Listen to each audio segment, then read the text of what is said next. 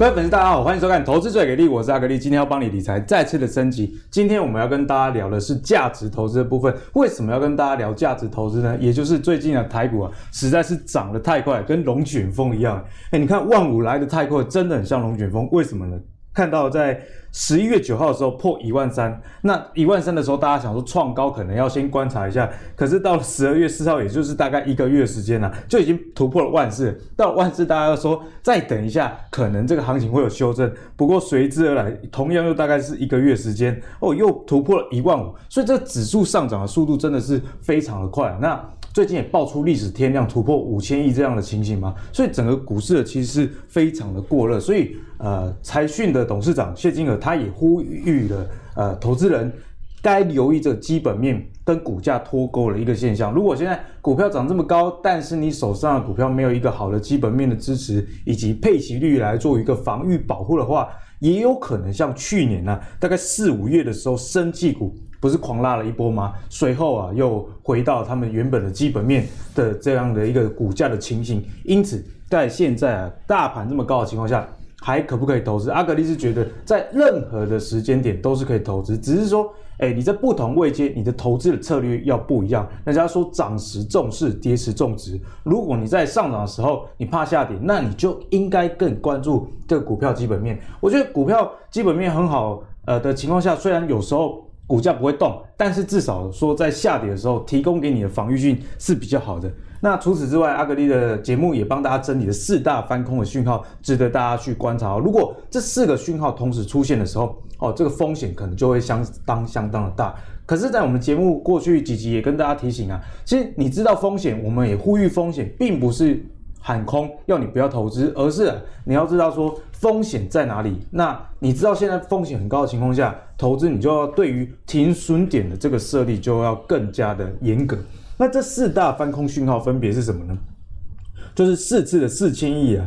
的这个成交量大量的喷出哦，这个图表也是跟大家统计了这四次发生的一个时间点。因为如果你量大的话，其实大家都很害怕，是不是真的到了很过热的一个情形？但是最近看到啊，这个量一次比一次的大啊，资金的浪潮就是这样子嘛。不过还是要跟大家提醒这个风险。那第一个是新台币的汇率开始走贬，还有那个十年期的公债的利率升到一点二 percent，这在我们节目中有多次跟大家提到。你如果公债跟股市其实两者是一个平衡的关系。如果公债利率上升的话，那对股市的这个影响就会呃比较大喽。因为如果公债利率，比方说之前木华哥提醒到啊，如果到两趴啊，比甚至不用到两 percent 到一点五 percent，其实资金就有啊部分的吸引力会从股票被吸引到债市这样来。那既然推升这一波股市上涨的是资金面。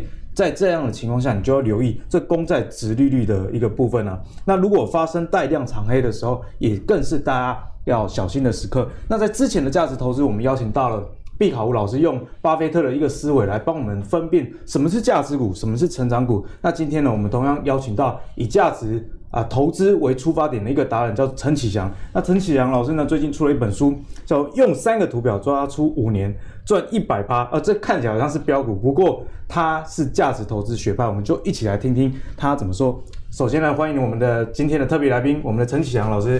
主持人好，大家好。哎，陈老师，这个修正式价值投资其实是非常特别。我有在网络上看到你的这个呃粉丝专业，是叫修正式价值投资。今天我们也会来跟你请教一下，何谓修正式的价值投资？那首先先想要跟你请教，我们刚刚提到现在台股在一万五这样的一个位置，非常的高档嘛。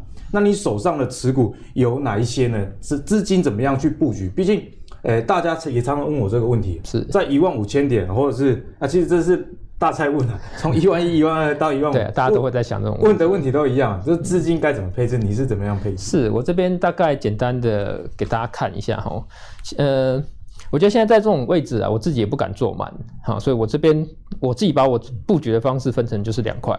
好，短线就是三成，然后中长线大概就是短线，我定义大概就是一季啊，三个月左右。嗯、一季，对对，可以，就是到到抓到今年。中长线大概是多？中长线其实大概就两季而已，因为其实我觉得到下半年还有很多东西还很不明朗，变数比较大，就对。对，所以我目前我水位大概就是七成。所以听起来你的修正式价值投资，哎，一般人家讲到哎价值投资可能是比较长期的存股，但你还是呃应该说做一个波段的操作。呃，我觉得其实所谓的投资嘛，就你就是要找到。这个公司它有没有哪边还有一些价值没有反映在价格上？我觉得用这个这个定义去看所谓的价值投资，就不会落入说，哎，我一定要做存股派，或是我要做成长派。其实我觉得不一定。对，我自己其实也是这样，我自己也是认定说，哎，价值投资，人家说什么，呃，价格低于价值的时候啊，这个就很像你周年庆的时候大拍卖，你去捡啊，如果你有赚到价差，也是可以跑，并不是说。哎，价呃，就像巴菲特，他也不是不卖股票，只是说每个人持有长度不一样这样子。对对对，所以呃，我自己的看法是这样。那以短线来讲呢，我觉得 Q1 电子股会是一个焦点，嗯，因为目前来看的话，台湾电子股在整个这个疫情的的影响之下，缺货变成是一个很大的一个一个呃涨势，涨价缺货潮是对股市的一个呃热门。对，所以我觉得在布局上，我个人会比较偏向电子股，就短线的这个部分。短线的对，然后我这边呃，像联发科，我大概去年。大选就是美国总统大选之前，联发科来到六百六百五六百八这个区间，我我我我有布局一些一些联发科。哎、欸，老师想跟你请教，像联发科这种股票，如果以价值呃选股的方式的话，比较难用财报数字来衡量它的价值。是的，因为它本益比比较高嘛。它本益比比较高。那你是怎么样切入这个这些股票的呃切入点？像以联发科来讲好了。后面可能我们等一下会也会谈到，我自己个人比较喜欢中小型股啊，中小型的。对，但是因为我叫做修正式价值投资，所以我其实并不会说完全执着在某一个点，就是啊，我中小型股，我就冷门股，就是一头栽入。嗯。那当你看到指数在动，资金在跑的时候，我就会配一些大型股。对，嘿，那那我这一波来讲，我自己就是蛮看好联发科，因为它在，我觉得它在整个接下来的五 G 世代，还有整个呃它未来的发展上面，其实都。嗯蛮有机会的。对，那你像这种大型股，我觉得基本上法人已经都帮你做做差不多功课了啦。你你散户你自己要去算说本益比那些的话，我觉得，因为本益比你会你会用你现在比如说近世纪下去看，那你会觉得它本益比很高。对，但是其实你应该会要要用二零一零年的本益比下去估。嗯、那我觉得以二零一零年的本益比下去估联发科的话，它大概还落在。之前啊，六六百多的时候，我就还还还落在两二十到二十五这个这个区间。那我觉得龙头二十五到二十五这样 OK 啦。我觉得以目前的这种资金水位、利率，还有它的龙头的。的的地位来讲，我觉得那个时候联发科是有，其实一堆电子股没有基本面的都飙到三五十倍，甚至是没有本益比的也是。是，但是像那种电子股，假设我买到的话，可能一两根我就会想要跑了。对对，但我就抱不久。可是联发科，我觉得我这样子抱上来，我觉得我还哎，我觉得觉得这一点真的是非常重要。很多股票其实我们也知道会涨，但你买了之后，你就觉得你抱不掉，怪怪的，抱不抱得住，那是那是一个。更重要的一个功课。那中长线持股怎么观察这些？中长线持股的话，我就会呃比较偏传产一点点，或者是说呃，或者是说像话题目前还没有在这这方面的，好、嗯、像比如说像易丰这这家公司做窗帘的，做窗帘的益丰公司，对，我会看看上它是因为它目前美国的房地产的景气非常的热，嗯，新屋销售率跟它的整个那个新成屋盖的速度其实都在拉高。嗯、美国人又爱 DIY，对，美国人又爱 DIY，、嗯、那它。它的产品大概分两种，一种是就是标准化的，一种是客制化的。客制化的窗帘，它的毛利率非常高。对，那客制化窗帘在这一波这个美国的房屋销售上带动上，其实呃成长幅度蛮蛮大的，所以它的毛利率也在改善。那我觉得这这是一个机会。有，最近我的新房子也在装潢，深刻感受到客制化所带来的那个资金的压力，要花比较多钱。对，要花比较多钱，但是。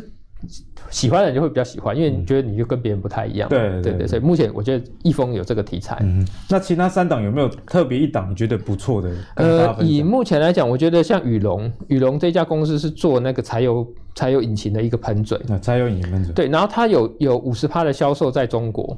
那中国因为它有一个新的国六法规，就是规定商用车的那个呃检验标准要符合他们中国政府新的法规。哦，现在环保标准越来越高。对，越来越高，这个标准越来越高，那个旧车基本上都过过不了。然后它的落日落日条款是在呃今年七月，今年七月全面要要展开。所以所以大家如果有去看那个中国商用车的销售的年年增率，从去年就开始一直是大幅成长的。对对，对，所以这个后后面应该也有图版手版会讲讲到。那接下来就要问一下老师，台股现在已经到了一万五千点这样的位置，其实是蛮过了，全世界、全台湾大家都知道过了。是但是股票毕竟金金涨的格局，我们还是想要去参与。那你怎么样看下半年的行情，以及说在这个呃景气的循环下，你觉得跟零八年有有类似的情形吗？有一点类似的的的情况了。那我觉得现现在遇到这种最后这种呃所谓大多头哈，这种行情其实大家一边一边怕，一边也想赚。那我觉得最好的方法就是，那你就不要压压到那么重，你也不要都空手，因为其实空手，你有时候像那种一个回档 修正，你就下来跑跑光光，然后其实隔天又弹回去，那你就是就就完全就是落后落后整个大盘了。那我觉得基本上你就维持自己一个你可以接受的持股，你胆子小你就三十趴，你觉得还 OK 那就五成。我觉得这个这个很重要，就是你要睡得着，你要抱得住，我觉得。看你自己对风险的掌控。那我自己算是可能那个勇气过大了。是我不管是从什么七千点、八千点到现在一万五千点，随时资金都是 all in 这样的一个状态。不过不过我自己的方式是说，诶、欸，如果 all in 的情况下，我还是会设停损的。是，就如果有股票跌下来弱势，我把它停损掉，换股啊。毕竟我们看的股票比较多，但对对于一般的投资人来说，哎、欸，启强老师的建议是说，哎、欸，你还要留意你资金的这个。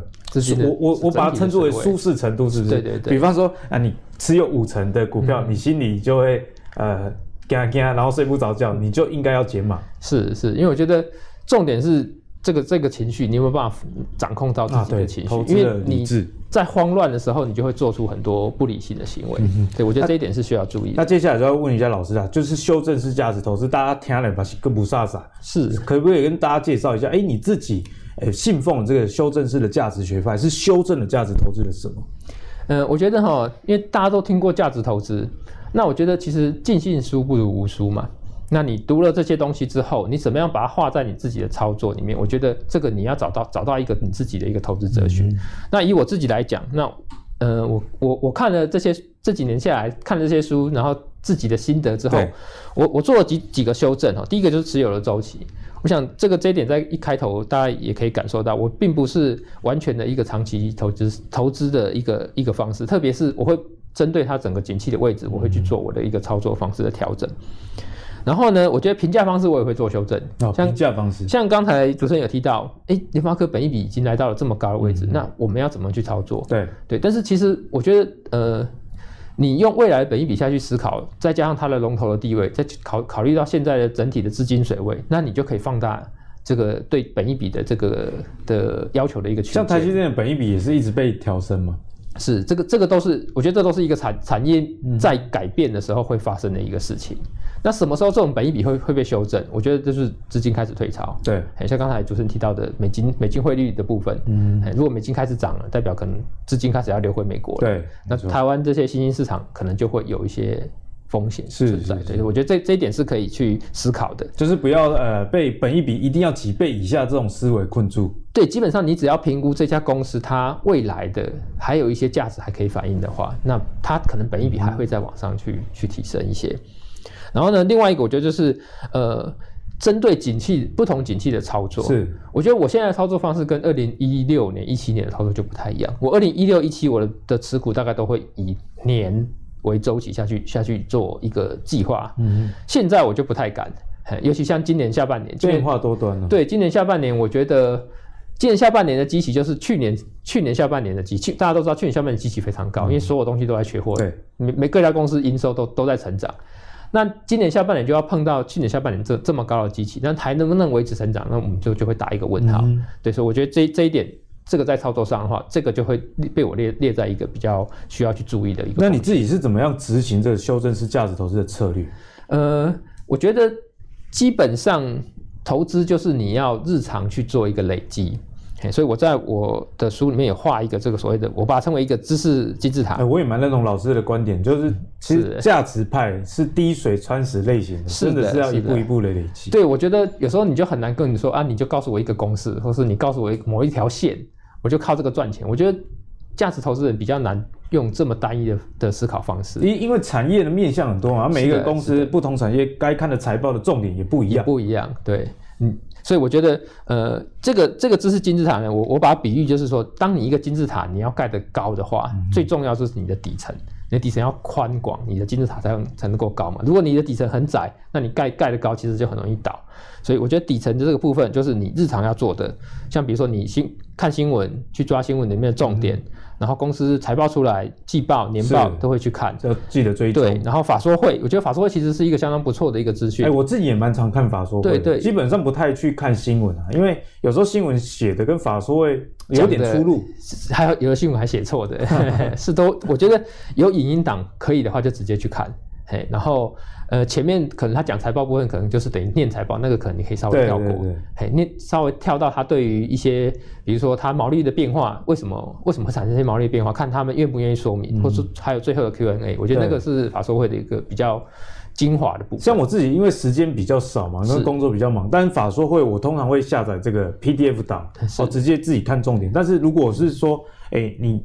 读的速度没有那么快的话，就不妨照启强老师刚刚建议的啊，你不，你缩小你研究范围嘛，对对对，然后听一下影音档。对，影影音档好处是它有时候会比那个 PowerPoint 档来的更详细一点。对对对，对对，因为讲到一些细节。对，它有时候就一个数据，但是它可能当当天他们在回答的时候会有更深入的一些说明，所以我觉得其实这个这个是蛮建议的。然后之后呢，你大概就是基于这个之后，你就可以开始去把你的公司做一些分类，开始分类股票。对，那这个后面我们有另外一张图表会做说明。嗯然后当你开始买入之后，你就会持续去追踪，哎，所以我我觉得这边就有很多的讯息，就是投资后的管理，投资后的管理，然后公司跟整个景气都是瞬息万变的，所以你不是说买了你就把它放着，嗯哼，哎，你哎每每每个月营收出来，我们还去看一下，然后跟我们自己当初的预期一不一样，或者说跟他之前法说会的讲法一不一样，嗯哼，啊，当初如果说你发现他之前这样说，但是营收反应却不是这样，那你就要有一有一个。打一个警讯的的一个符号了，所以这个是一个追踪的部分，那就是这样一路向上。嘿，我觉得这这个日常的累积之后，对你的投资会有很大的一个帮助。看完这个，我最后一个心得就是有一句广告台词不是这样讲吗？什么啊，求桃跳或在给他求贵这种在价值投资其实就是这样，要啊把你的选股的能力圈是其实嗯。在能力圈里面慢慢的去建构，那扩大能力圈的方式就是多看我们节目啦，或者是说，哎，你自己去研究法术会这样子的一个内容。那接下来要请教老师的是说，哎，其实，在股票里面分很多学派嘛，啊，比方说筹码面的，它的指标可能是看法人啊，或者是看四百张的大户，那技术面的可能看什么 K D 值，是啊，看 M A C D。那在于，呃，基本面派的，其实财报。就不能乐乐等啊！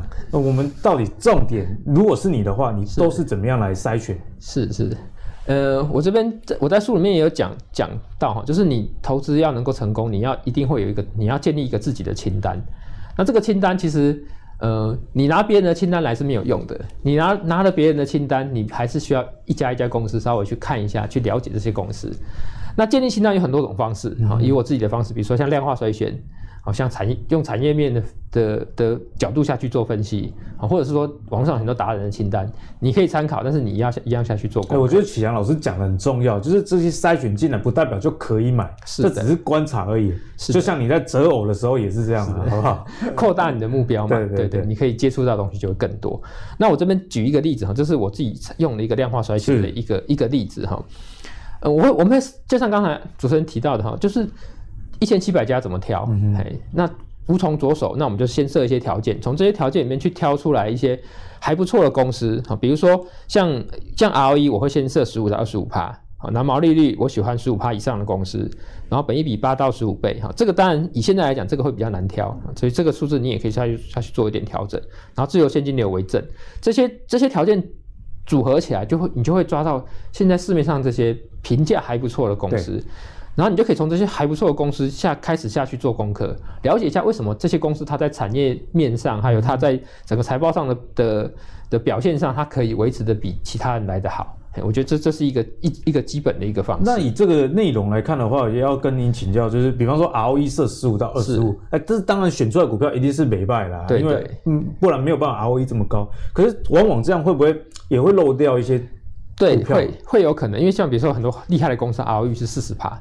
但是我我我个人认为，如果当你初步在建清单的时候，ROE 四十八公司，它代表它可能是高价股，可能它的本益比也高，可能它的、嗯、呃面临到的挑战跟风险都跟这些还在中阶的公司会不太一样。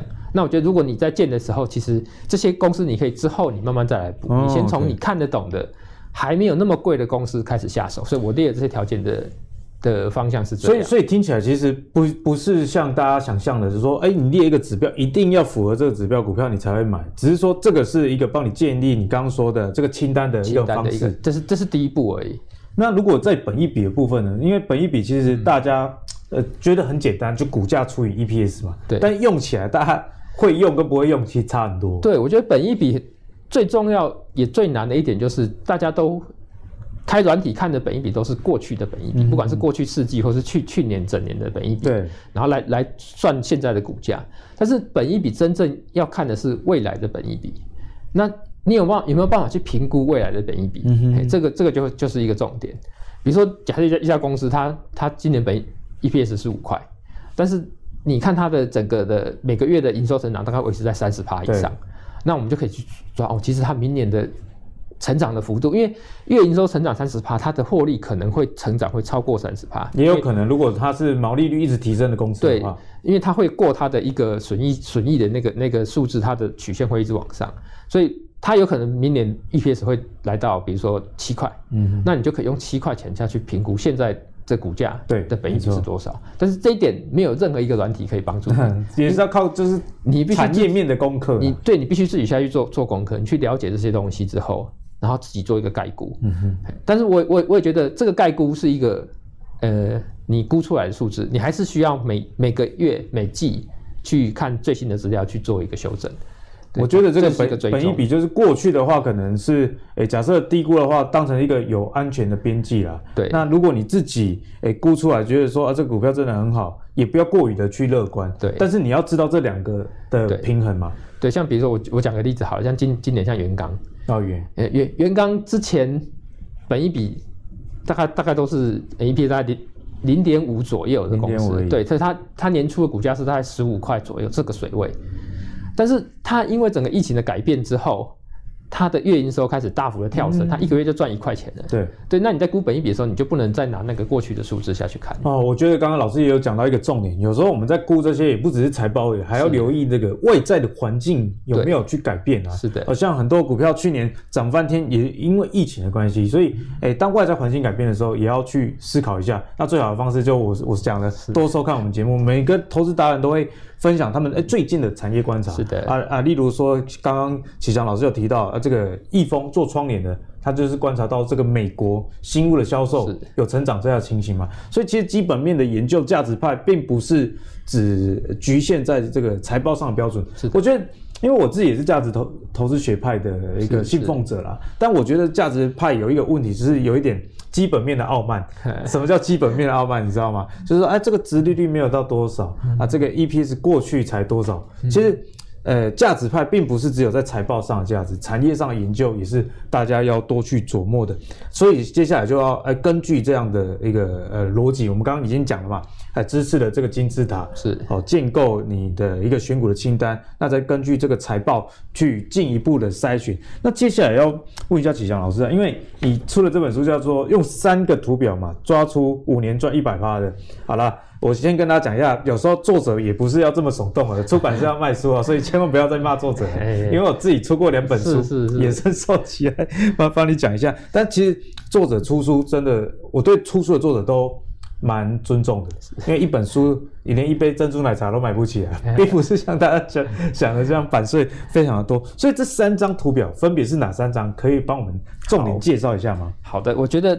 第一张图表也是也是我这这本书最大的一个重点，最大的重点。对，因为呃，大家在做投资的时候，其实很容易会犯一个错误，就是你用不同的模式去，呃，你用相同的一个模式去套用在所有的、啊、所有的公司上面。比方说拿本一笔去套什么？套所有的公司。对，那其实这样子会出现问题。所以我觉得最重要的第一件事情，你要知道公司它在一个什么样的一个一个一个生命周期上。以这张图表来来讲，这这个线就是所谓的营收。那当一家公司营收上来，那非常简单，我们就知道它就是在属于一个成长股的一个一个一个呃这个周期。对。那当它营收到顶的时候，它有可能呢就就会转成，比如说比较稳定的企业，因为它公司觉得，哎、欸，我公司大概在产业位置上是这样，它也不想，它也不想再再再过度扩张，嗯，他就变成比较稳定的公司。那另外一种公司，它就有点会变成像是景气循环公司，啊、嗯，就随随着整个整个呃整个景气的波动下去。有有一个，就它的获利好坏，其实跟它本身的能力可能没有太直接关系，是因为外在环境，是因为外在环境的关系。嘿，然后有些好的公司呢，它在这一点到了到了这边，它就会出现两条路。它好的公司，它就可以找到一个新的题材，然后继续往上成长，它就进入第二波的成长，寻求突破，已经突破，对，形成呃第二波的成长周期。那有些公司这边转不过去，它就衰退了。那就会掉下来，就变成我称为所谓的黄昏型公司、嗯、啊。但黄昏型公司，你去观察它也是有一些投资价值，因为有一天它又出现转机的时候，它就会变成转机型公司。像刚刚提的元刚就是像这种状况。对，转转机一拉上来，那个涨幅其实是很可怕的。嗯、那这这边像比如说联发联发科，我我那为什么那么喜欢联发科？其实它这几年来，它的产品从最早的 DVD 的晶片，一直到白牌手机的晶片，到现在五 G，它一直在。配合整个电子的产业的变化，去找到一个自己新的一个利基点。是，那我觉得这种公司它就是相当的有投资的价值。台积电当然也是。是是是，是。对，所以这个这种公司它就是属于成长股。那你的评估就不能用用这种呃比较稳定的公司的评估的方式。那我们讲到成长型的股票啊，老师有没有进一步的一些标准，怎么样来筛选这个成长型的公司？是，呃，我书里面也大概提提到哈，就是成长型公司它会有这这几种特色，然后就是比如说它的呃。营收都是逐步在成长啊，不管你是用季营收下去看，或者是用年的营收，大概近近近三年五年，大概都是在。不过我看你其实是呃比较保守型的，不并不会因为几个月的营收成长就把它认定是成长股。对，几个月营收的话，我会可能会稍微把它觉得是不是转机型啊，昙花一现。对，还还要观察。那这个部分，我觉得会从新闻，或者是说它如果有有一些更更深入的角度去。看说它为什么会成长，嗯，我觉得找到这个原因是比较重要的。对，对，对，对，然后比如说 EPS 的成长，然后毛利率、营收成长最好是要伴随着毛利率成长，因为如果当你看到一家公司它的营收成长，但是毛利率却是衰退的，那代表它可能会为了。呃，增加营收去吃了一些不好的，可能是杀价竞争之类的。对，那其实这就不是一个好的讯息。那这这一点，我觉得这个在成长股的评价上来讲，嗯，这一点会特别的重要。那现金流量来讲，我喜欢比较正向的现金流量，但是对于一些成长型的公司，它如果需要资金的时候，它会出现一些负的现金流量的公司，我也可以接受。嗯，但是你在评价上的时候，你就知道这家公司它的。呃，它在产业产业上的需求上来讲，资金的需求是会比较大，而且在现金流上面，其实是不是也要考虑自己的操作周期啊？你比方说，有些人玩的很短，对，玩一两个礼拜，然后收现金流，玩一两个月的，你看现金流大概就没什么意义了。对对，你看负债比也没什么意义。嘿，这这这些数字对你来讲的评估就没有没有那么。对，我觉得今天的这个节目其实真的是非常重要。启强老师也分享了很多的重点，就是说。哎，财报固然重要，但是你还要把你这个操作的周期也考虑进去。是，如果呃你是只操作几个月的，你去看的一些，哎，跟放长久比较遇得到风险啊，比方说啊，你怕公司遇到倒霉事，那这个有没有现足够的现金去应付这个突发状况就很重要。是，所以这个操作周期如果短，就要看其他一个指标。对，你应该说你要知道整个财报上面的数字的背后的意义是什么，嗯、那这些意义对你目前投资的。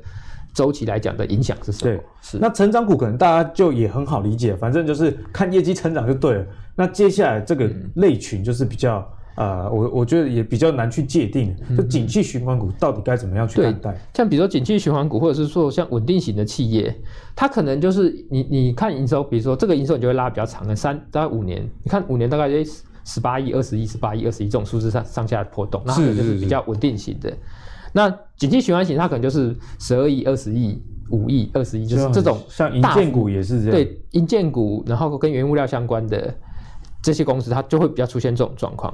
所以呢，呃，它他们的特色就是这种营收波动会比较小。我我指的是这种那个稳定型的公司，那 EPS 变化区间也会也会比较小，然后毛利率可能也大概会维持在比较稳定的一个位置。嗯。这种公司分析起来其实比较好分析，比较难的就是呃，你要比较有耐心。可能它它它大概是三五年一个一个周期，就操作比较反人性，哦、对，对，对，比较反人性，就是当它稍微比较没有那么好的时候，你去去买一点。没人爱的时候，你要爱它；对，很多人爱的时候，你要把它抛弃。对，因为这种它可能对对于景气的波动来说，它的哎该出的时候就就会就会出，但是这种操作上就会比较长线的。对对，对，假设你你买到一个呃也也有些公司如果说在它景气比较低的位置你买到，你可能就有耐心可以抱个三年，等到它景气回回温之后，那个时候再来出脱。哎、欸，有时候这种你抱了住三年，如果看对的话，都是几倍，这是景气循环股的一个魅力。是的，这是这抓得到的话，其实获利都是蛮惊人的。那接下来有没有一个实际的股票例子来帮我们应用这些选股的原则？是，呃，这我在我书中的第二个图表，其实就是一个像这样的一个追踪的图表哈，就是呃，我觉得大家会会比较难说。去了解说怎么样去把一个资资料做一个呃有效的一个整理哈，所以我在书中有分享说我自己整理的资料的一个方式，你可以开一个 Excel 表，然后把你看过的公司用这样的重点的方式去摘录下来哈，公司名称它像宇龙哈，然后这家公司就我刚才也提到嘛，它就是做它本身是做精密金金属，然后呃业务范围也蛮广的哈，但是以柴油车的喷嘴引擎为最最大，它有做那个针筒那个金属的那种那种呃，它叫做。无针式针筒哦，无针式就跟外国电影院看那个那个呃急救的时候，就直接这样按一下那种针筒，哦、对，他也有做这种针筒，哦、但是占比大概在十趴左右而已。那我那它的重点，我觉得这边就是你要把一家公司的一个接下来的重点要抓出来。好，那我这边抓羽绒重点就是中国商用车是它目前的的成长是还不错的，好，就是因为法规的要求，好，那所以我就可以把。其实你也是抓一个法规的周期。对，就是。因为这是我我我观察到这家公司的时候，我看到的东西，所以我就会把它记录下来。那依依据这一点，我就会去抓住它可能潜在的风险哈。潜在风险就是目前它这几个季毛利率比较稍微掉下来一点。那公司它在。对外的说法是说，嗯，因为他们有一个新的料号，嗯、像这种精密公司，它精呃精密金属公司，他们在打打样的时候都会有一个学习学习曲线。是，当它的商品的生产数量到一定程度之后，它的毛利率就会稍微就会恢复。那这个就变成我我们接下来在后续财报上的观察的重点，是不是像他公司讲的这样？对，对，然后还有包括整个中国商用车市的一个销售的状况，所以这个是。呃，潜在的一个风险，啊，这我我们就可以记录在这边。那、嗯、我对它的评价，还有我认为这家公司它就是一个景气循环型的公司。那宇龙最近的营收好吗？宇龙最近的营收哈，我们可以看一下，它其实呃，因为整个车市哈，大概从二零一一七年的高峰开始就是一个衰退的状况。那其实宇龙这边也是跟着车市掉下来，所以最近的营收它其实已经开始出现一个蛮明显的一个增长。那这个我觉得这个原因基本上应该跟整整个中国商用车市的一个需求有关系。嘿，那不过就你刚刚提到这个落日条款可能是在年中，对，所以接近年中的时候，可能就是可以考虑，可能要更更前面一点。嘿，就是其实我觉得你就是可以继续下去观察它的营收放大到什么程度。哎，所以这我觉得这个营可以用营收下去做追踪，嗯、然后再来就可以看 Q 四跟今年 Q 二它的毛利率的变化，所以是不是依照毛利率跟营收就是这家公司为为例的呃追踪的一个重点。对，如果以我自己操作定义这个在在半年之内的一个操作周期的话，在这两个数字会是我比较关心的。嗯、那听说啊，你追踪股票还会有一个追踪的备忘录，可以帮我们分享一下这是什么样的概念？呃。这个呢，就是其实你在做一个新闻的一个筛选的时候，其实有几个关键字，我觉得大家可以去注意一下哈。比如，比如我像我就很喜欢去找有扩厂的公司，对，就是你可以用扩厂这个当做关键字下去做做搜寻。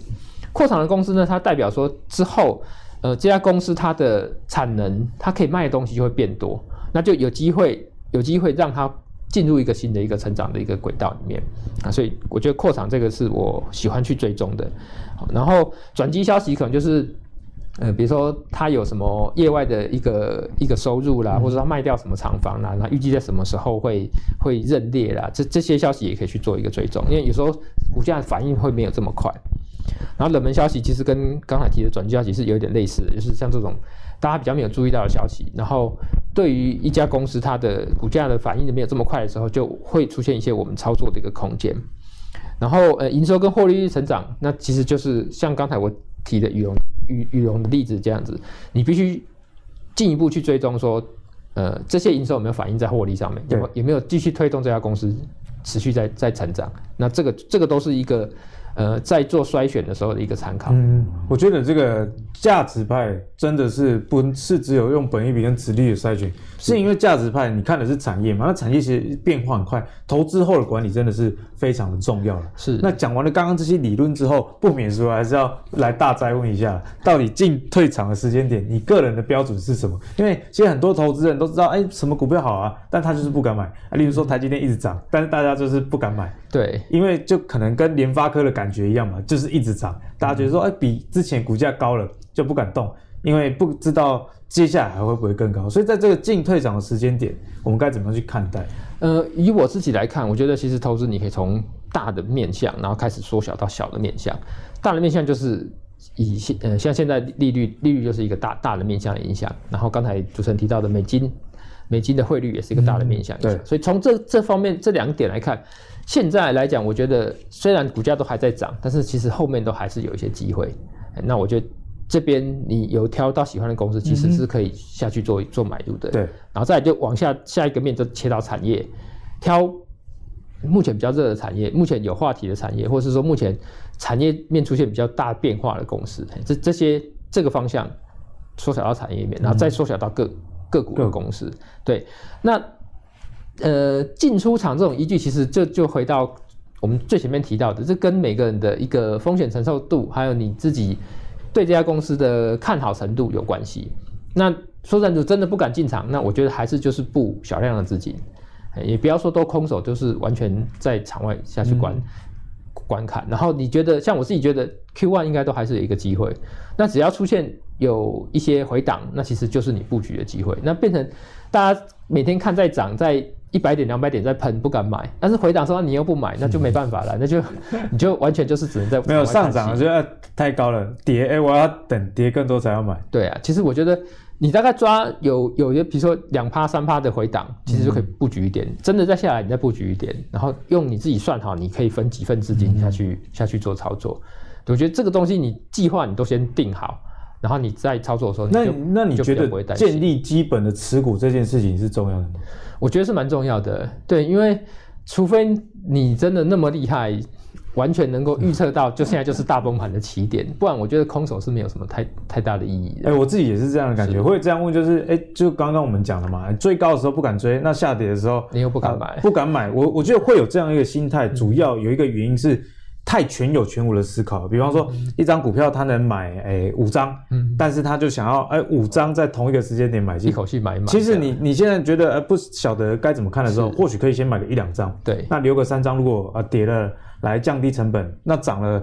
我我觉得再去追你也比较有底气，对啊，我觉得像我都都像我跟你分享，我台积电一路追最高价买在五百八十七，是，可是现在看来是赚钱，但是未来虽然不知道，但至少一个基本的底气是。但是我虽然追高，但是我不会把我的资金都全部的用完，还是会留一部分，对，好，所以提供给大家做一个参考啦。那接下来就是要请教一下老师了。你本身好像是比较偏好这种中小型类股嘛？你刚刚有有提到，是，可是中小型类股，呃，但我觉得很多股票就是都是这样，大型股有大型股的问题，中小型股也有中小型股的烦恼。比方说，诶、欸，股股价怕被操弄啊，毕竟这个筹码面是比较好掌控的。对，我们该怎么样来判断这些公司？其实我觉得所有的优点跟缺点，它都是双面刃。中小型股的优点其实就是它的缺点。像刚刚主持人提到的，就是比较冷门，嗯，可是比较冷门，相对的它就比较反映价值的速度就会慢一些。对，然后因为中小型股的成交量低，所以法人要进来的的速度也没这么快。我举一个例子，就是像穆德这家公司，这家公司我大概在二零一七年有操作过，嗯，然后它是做一个 PCB 检测设备的一一一家公司，我大概在五六十块的时候我就开始布局它，布局它了。然后那时候它是非常冷门、很小型的公司，所以其实大家可以看这个线图啊。当时在这个状况的时候，其实三大法人都不敢买，都没有买。可是当它的整个业绩开始一直大幅成长，因为它又它在刚好在二零一七年这个需求出来之前，它又有扩厂，所以整个扩厂产能增加在那边，所以需求一进来，产能也准备好，这种公司就是天时地利人和，对它成长就会爆发。所以当时它它只就从五六十块一路涨涨涨涨到快要五百块，那。在涨的过程中，你可以看到法人开始进来嘛，因为当它价格高了，热度高了，之后，成交量变大了，他们才敢才有足够的水位让他们把船开进来。嗯、对。可是你今天你是认真的散户，其实你在五六十块钱，你就有机会去布局。所以我觉得，其实只要你够认真的话，我觉得找到好的中小型股其实不难。嗯、嘿。这个我觉得这是一个散户的优势。我这边也要 echo 一下启强老师的，就是其实这种冷门股、中小型股，我觉得蛮适合散户去玩的。是的，因为散户跟法人有时候这种投资就是一场对战嘛，你要知道说，哎，对方啊敌长我短的地地方在哪里？我们散户有的就是时间啊，所以这个法人其实没有那么多的时间，你知道吗？对，所以这个成交量低，有时候反而变成是说。哎，你买到比较便宜价格的的一个优势，但是往往大家都只看到说啊、呃，像我自己也蛮常讲冷门股的。我觉得价值判比较容易挑到冷门股，因为毕竟是从价值面去选，而会发现一些隐藏的好公司。对。可是你应该你的读者也有常问到说，这个成交量太低，太低，会有这个问题。但是这成交量太低，你也要想一下你买几张。对，我觉得这个这一点在你投资之前，你要先做好一个思考。比如说，我今天投资这家公司。我看好它到什么程度？那我要给他我总资金的几多多少多少呃 percent？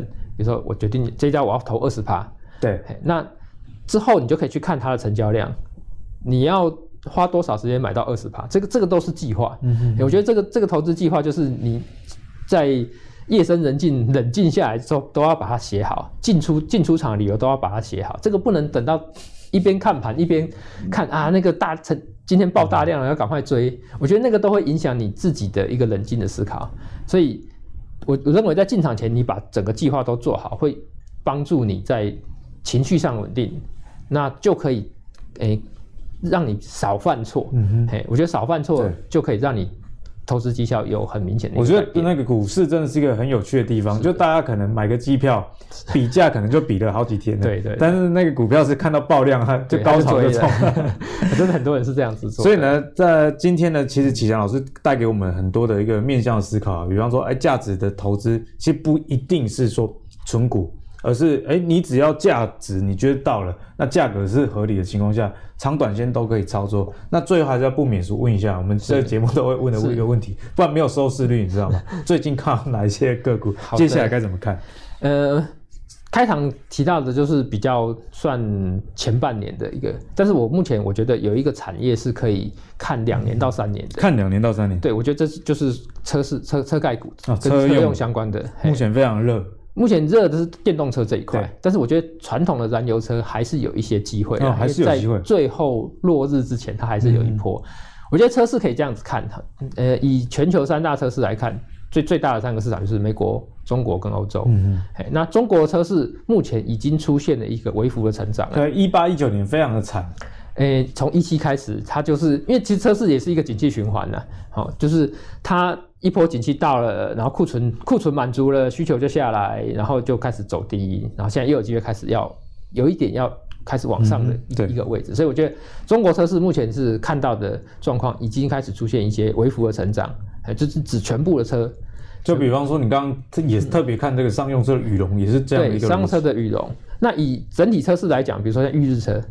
预测这家公司蛮特别的，就是你大概不用看它台湾区台湾台湾的营收了，因为它业外就是业外占了八九成，它的业外就是它的子公司了。对对，所以大家看业外的时候，不要说业外就不好，你还是要看这个业外是卖土地的，还是说是是做什么的贡献。它业外就是帮中国的那个东风日产代工，那其实这个算是最直接受惠，只要它的销售有上去。对对，所以我觉得预测之后，因为但是这个这个。话题不会这么快，因为他要看到业外都要等到季报、财报出来才看得到。他每个月营收公布只是台湾这边的，对对对，那那个参考价值就不高，所以我觉得这预日车是是可以去注意的。而且，启翔老师，我觉得投资车汽车品牌厂，比方说一日一日车是汽车品牌厂嘛，是啊，因为。它虽然没有自有品牌，但是它代工的这个是你查得到的，你上对哦，所以你可以去看一下中国每个月东风日产的销量，对，哎，反而就可以这边去去抓领先财报公布。对，其实我觉得这个这个这个资讯是都会出现一些落后。那我觉得你一个你是认真的投资人的话，你其实可以领先去掌握这个这些讯息。对对，没错。对，所以我觉得中国这边测试会开始慢慢有有有出现转机，所以呃，中国占比比较高的公司。是可以去关注的。嘿，车用电子里面包括像胡联，我觉得也是有一些机会。然后一再来是提美国车市的部分，美国车市目前还没有呃出现一个很明显的一个增长，就是大概还还是 Y Y 在负五到负八这种这种数字。对，但是我觉得有一个很重要的数据就是，这这个是美国的呃整体整体的一个汽车产业的一个库存的数据，库存的一个数据哦。那可以大家可以看到，现在库存来到这个是一个五年的数据。那如果其实你拉更长，你看到也是一样，这是现在目前的库存水位是历史新低，历史新低啊。对，就是因为它一七年这边。呃，就是扩张太快嘛，整个库存拉到最高，嗯、然后开始销售开始下降了之后，就整个整呃车厂也不敢继续继续生产，好不容易库存开始在降了，然后就开始在一路降降降降了将近三年，所以所以只要美国车厂开始增产的话，呃，台湾的这些零组件概念概念公司其实都有非常大的。那蓝色的线，这个我们该怎么样去观察库存跟销售比？销售比其实。呃，你可以看到它，它像以这这这一条这么明显一个 peak 来讲，当它库存销售比拉拉高的时，就是代表销销售不好。那这这一条就是今年呃去年去年三四月的时候疫情的关系，嗯，疫情关系那时候几乎所有商业活动都停止了，那当然汽车销售也是来到一个低点，所以所以就就会出现出现像这样的状况。但是像以目前以最新的这个状况来讲，它的库存。水位开始从这边稍微拉上来一点点，但是它的整个销售热度是一直一直持续的，嗯、所以这个这个曲线也是继续。所以不是这个库存上升就危险，还是要看一下这个库存还是要看库存跟销售的比例。对，但我觉得目前为止来讲，这两个数据都是非常的漂亮的数据。嗯、那如果是关注美国车市的这个投资朋友，有哪些股票其实是可以追踪？像比如说，其实蛮多零组件公司，你你可以去看它的营收的范围。哦，从它的营收是来自于哪个国家？对，很像比如说像是的。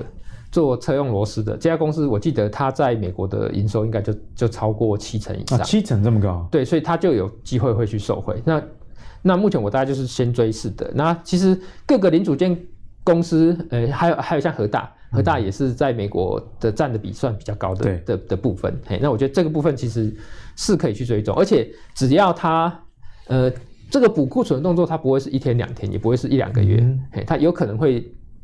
会走一个一到两年的一个慢慢的一个一个多头的。其实人家说景气循环危险是危险，说你不知道景气什么时候反转。但景气诶循环它的优点就是说，当开始看到有起色的时候，不会只是昙花一现。对，这个呃，像我非常佩服一个总经大神艾谢克哈，他就讲过一句话，他说总经的这个数据它就像一个巨轮。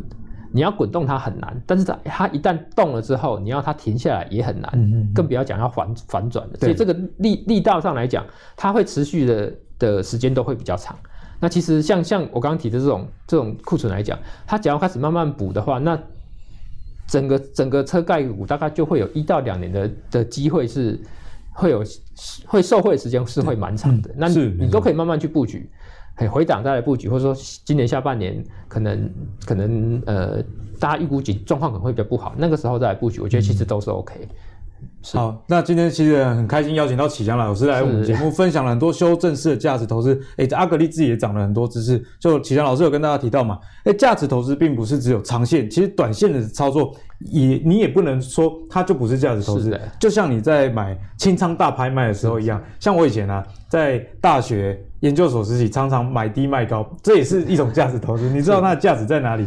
那价格是怎么样？所以你才敢去买进嘛。那接下来启强老师也跟大家讲啊，哎，其实，在价值投资上，很多人不敢碰的景气循环股，其实也是有它的优点的哦。如果你能抓到这个转折点，当这个总金的齿轮开始启动的时候，你要它停下来，其实也没有那么的容易。那如果你喜欢阿格力帮你准备的投资最给力，以及看到更多的价值投资的内容的话，别忘了到 Facebook、YouTube 以及 Apple 的 Podcast 订阅投资最给力。我们下次再见，拜拜。